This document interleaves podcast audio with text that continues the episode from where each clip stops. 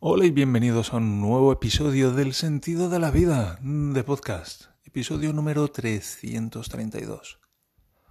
En esta ocasión vamos a ir con el premio, con el previo del Gran Premio de Países Bajos. Yo creía que era Holanda, pero es el Gran Premio de los Países Bajos. ¿Cuáles son los Países Bajos? Pues um, aquí me divido entre hago una broma o estoy acordando de un de un TVO de Mortadelo y donde salían los Países Bajos y eran muy bajitos. Pero Luxemburgo, Bélgica y ¿cuál es el otro? En fin, Holanda, Holanda. Luxemburgo, no, Bélgica no, Luxemburgo, Holanda y no lo sé, no lo sé. En fin, ¿qué más da? En el um, circuito de Zandvoort, Zandvoort lo llamaríamos aquí, pero lo voy a llamar Zandvoort, como, como dicen en la tele, y bueno, lo importante es que sepamos a qué nos estamos refiriendo. Y es un circuito que yo no conocía hasta hace unos años cuando Aseto Corsa, porque no, vamos, se corría en la Fórmula 1 hace, hace muchos, muchos, muchos años, pero mm, en esta última época, a partir de los 80, no se corrió en ese circuito, entonces yo no lo conocía. Y jugando a la Aseto Corsa una vez, jugaba con mi amigo Dani y, me dijo, van a sacar una, un pack de expansión de la Seto Corsa y está el circuito de Zandvoort. Y yo pues no lo conocía. Y es un circuito muy interesante que tiene curvas muy, muy especiales, muy, muy únicas, la verdad. Es un circuito que está junto a la playa, y suele hacer mucho viento y hay también arena. Acaba de terminar la clasificación y en cada sesión de, clasificación pues ha ido mejorando mucho la pista. Por cierto, ¿cómo ha terminado la clasificación? Pues en primer lugar Verstappen por 21 milésimas creo que ha sido, segundo Leclerc y tercero Sainz. Los tres primeros en muy poco tiempo, no sé si en dos décimas creo. Y luego ha habido, bueno, ha sido una lástima porque había como tres, cuatro, cinco, cuatro o cinco pilotos en liza por la, por la pole, lo cual es bastante sorprendente o extraordinario. Pero en la última curva el Checo Pérez ha, perdido el coche, ha trompeado y entonces los dos Mercedes que venían en su vuelta rápida pues se han visto perjudicados por la, por la bandera amarilla y no hemos podido ver el potencial que tenían. Así que ha quedado Verstappen, Leclerc, Sainz, mm, cuarto Russell, luego Pérez y luego Hamilton o, Hamilton, Pérez, Russell, algo así ha estado. Y bueno, un poco la debacle ha sido los dos alpines se han ido a pique en la Q2 y, y bueno, pues Alonso no sé si está el 12 o el 13 así que bastante desastroso por ahí. Es un circuito donde es difícil adelantar. Tiene, es un circuito muy corto. No sé si es el más corto del calendario o estará por ahí, por ahí con el A1 Ring, porque han hecho una pole en, en 10.5, creo que es 1.10.5, así que es un circuito muy corto y a la vez es un circuito muy estrecho. Yo lo conozco de correr con coches más lentos que la Fórmula 1 y incluso con coches más lentos es difícil encontrar un sitio para pasar a menos que el coche delante cometa un error. Así que en Fórmula 1 pues muy muy difícil.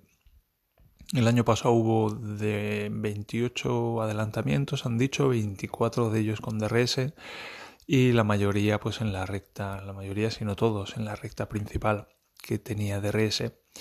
Este año, para facilitar todavía más los adelantamientos, han ampliado la zona de DRS de la primera, de la recta principal. Y es que hay una curva peraltada muy larga de mano derecha que precede a, la recta principal y han estado haciendo pruebas en los libres, en la Federación Internacional de Automovilismo, y han decidido permitir el uso del DRS en, en esa curva precisamente porque está peraltada. Entonces los, los, coches pues pueden mantenerse, pueden mantener una buena tracción con, con DRS.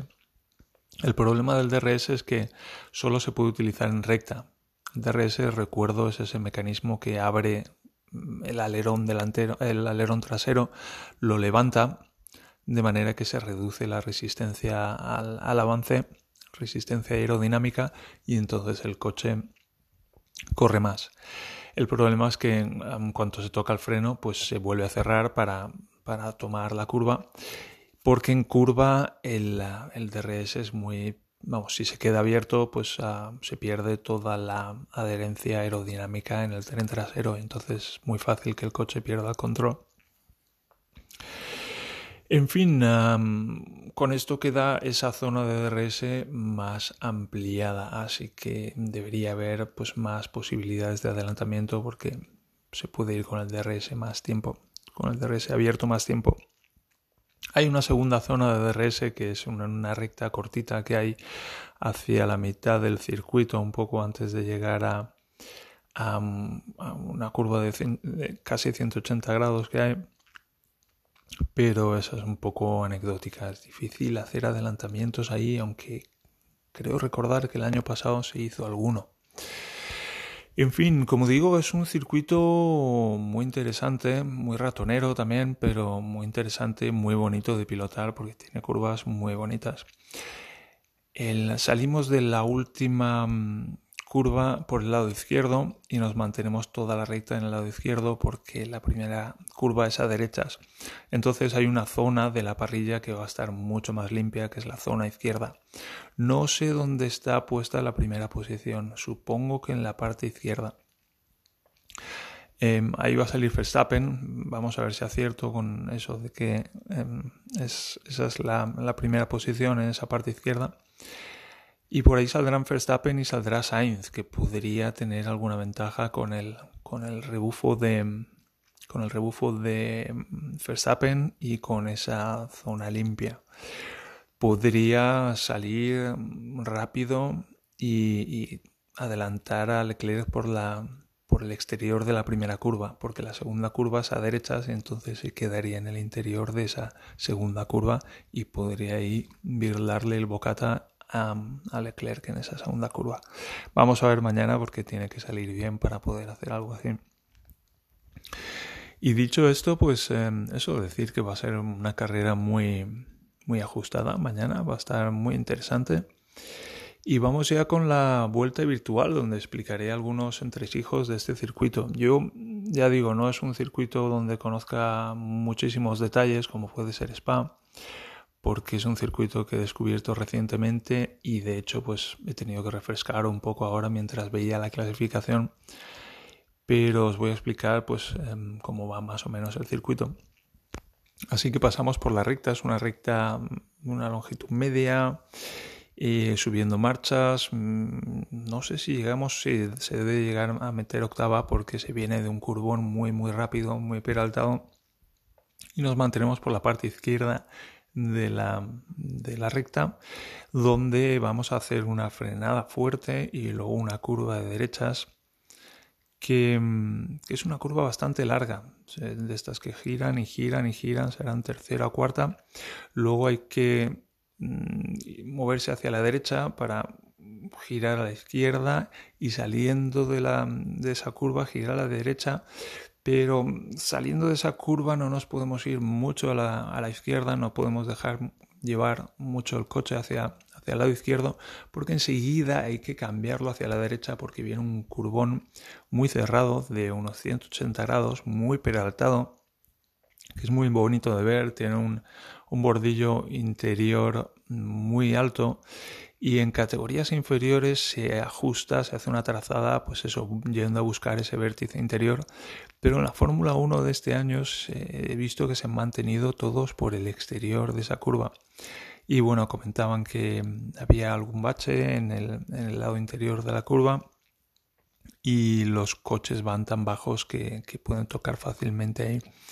Entonces, ah, la mayor parte de coches eh, la mayor parte no, eh, todos. La, la, trazada ideal este año con estos coches parece que va, el año pasado ya lo vimos, tal vez sea una particularidad de los Fórmula 1, ya los vimos que se van, abren la curva todo lo que pueden y solo al final cierran un poquito para salir a un, a un arcén muy ancho Y ahí viene una secuencia de curvas muy muy rápidas que en el Fórmula 1 se hacen a tope sin ningún problema, también en otras categorías inferiores. Y mm, esta recta sinuosa va subiendo, va subiendo y cuando llega a la parte más alta, entonces nos tenemos que ir hacia la izquierda para mm, iniciar como una especie de descenso, un descenso muy rápido y muy peligroso, empezando con esa primera curva a la derecha, porque cuando nos posicionamos en la parte izquierda de la pista para trazar esa curva a derechas, pues es uno de esos lugares que acaban en la línea y luego empieza el césped y se llega muy rápido ahí y sacar una rueda ahí es irse recto y irse muy muy lejos. Luego viene una curva hacia la derecha mientras se baja muy muy rápido, luego cambia hacia la izquierda y es lo mismo, es, una sucesión de curvas donde queremos llevar el coche hacia la izquierda todo lo posible porque viene un ángulo que hay que cortar, un ángulo de 90 grados que hay que cortar volando por encima del bordillo pero tampoco nos podemos arriesgar a irnos demasiado hacia la izquierda y sacar una rueda porque sería fatal.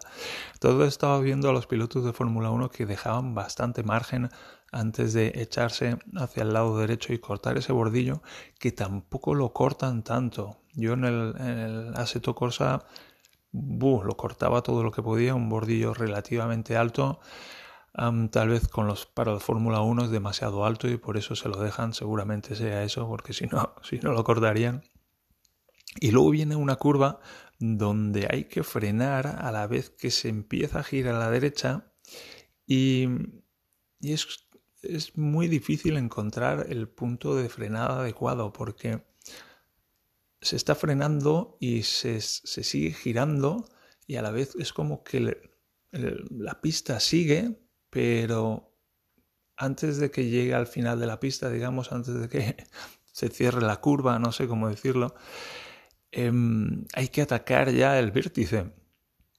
Y es una curva hacia, hacia la derecha donde em, hay que tener ahí un poco de fe porque es uno de estos, una de estas curvas en las que no ves todavía la salida de la curva y empiezas a meter acelerador, empiezas a meter acelerador y sigues girando y el coche se va yendo hacia la izquierda, se va yendo hacia la izquierda, se va yendo hacia la izquierda, estás viendo la línea y la hierba que viene y, justo en el momento en el que el coche se saldría del asfalto y, pondría una rueda encima de la hierba, en ese momento aparece un bordillo muy estrecho y la rueda va encima y entonces conseguimos ese apoyo para terminar de salir de, de la curva y en cuanto tocamos ese bordillo tenemos que ir hacia el otro lado porque viene otra curva hacia la izquierda.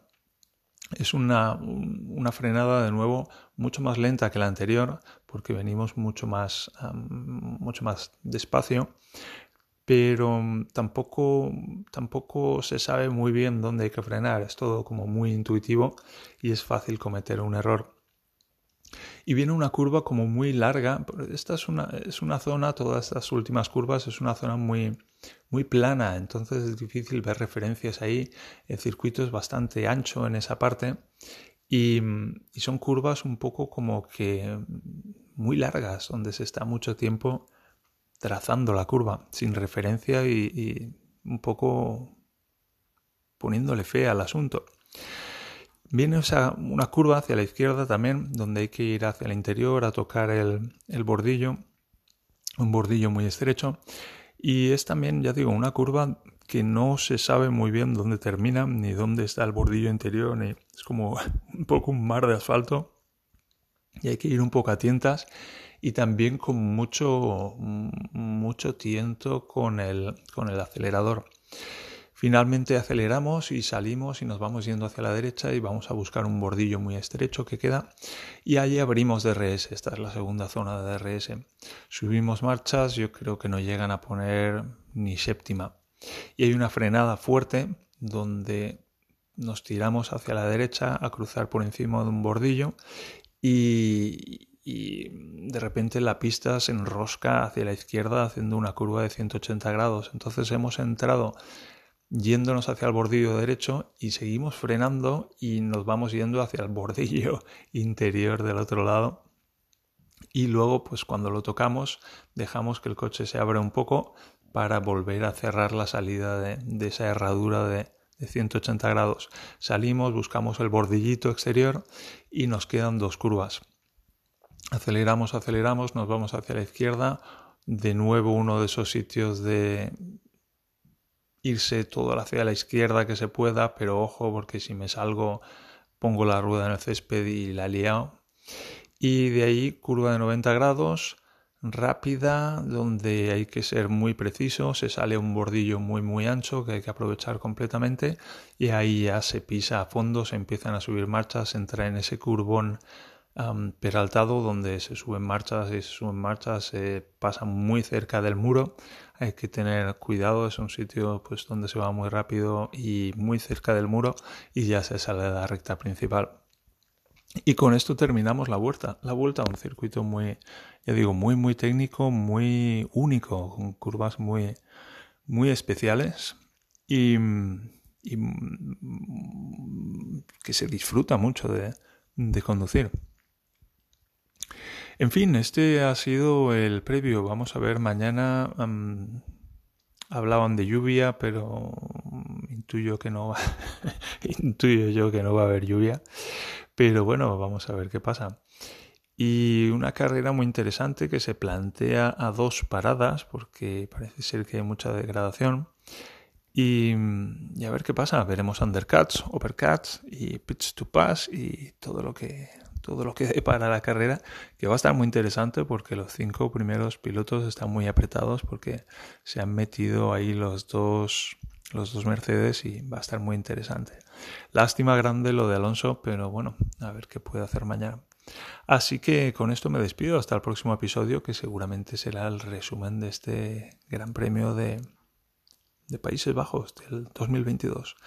Hasta entonces, que estéis muy bien, a prosperar y os quiero mucho y adiós.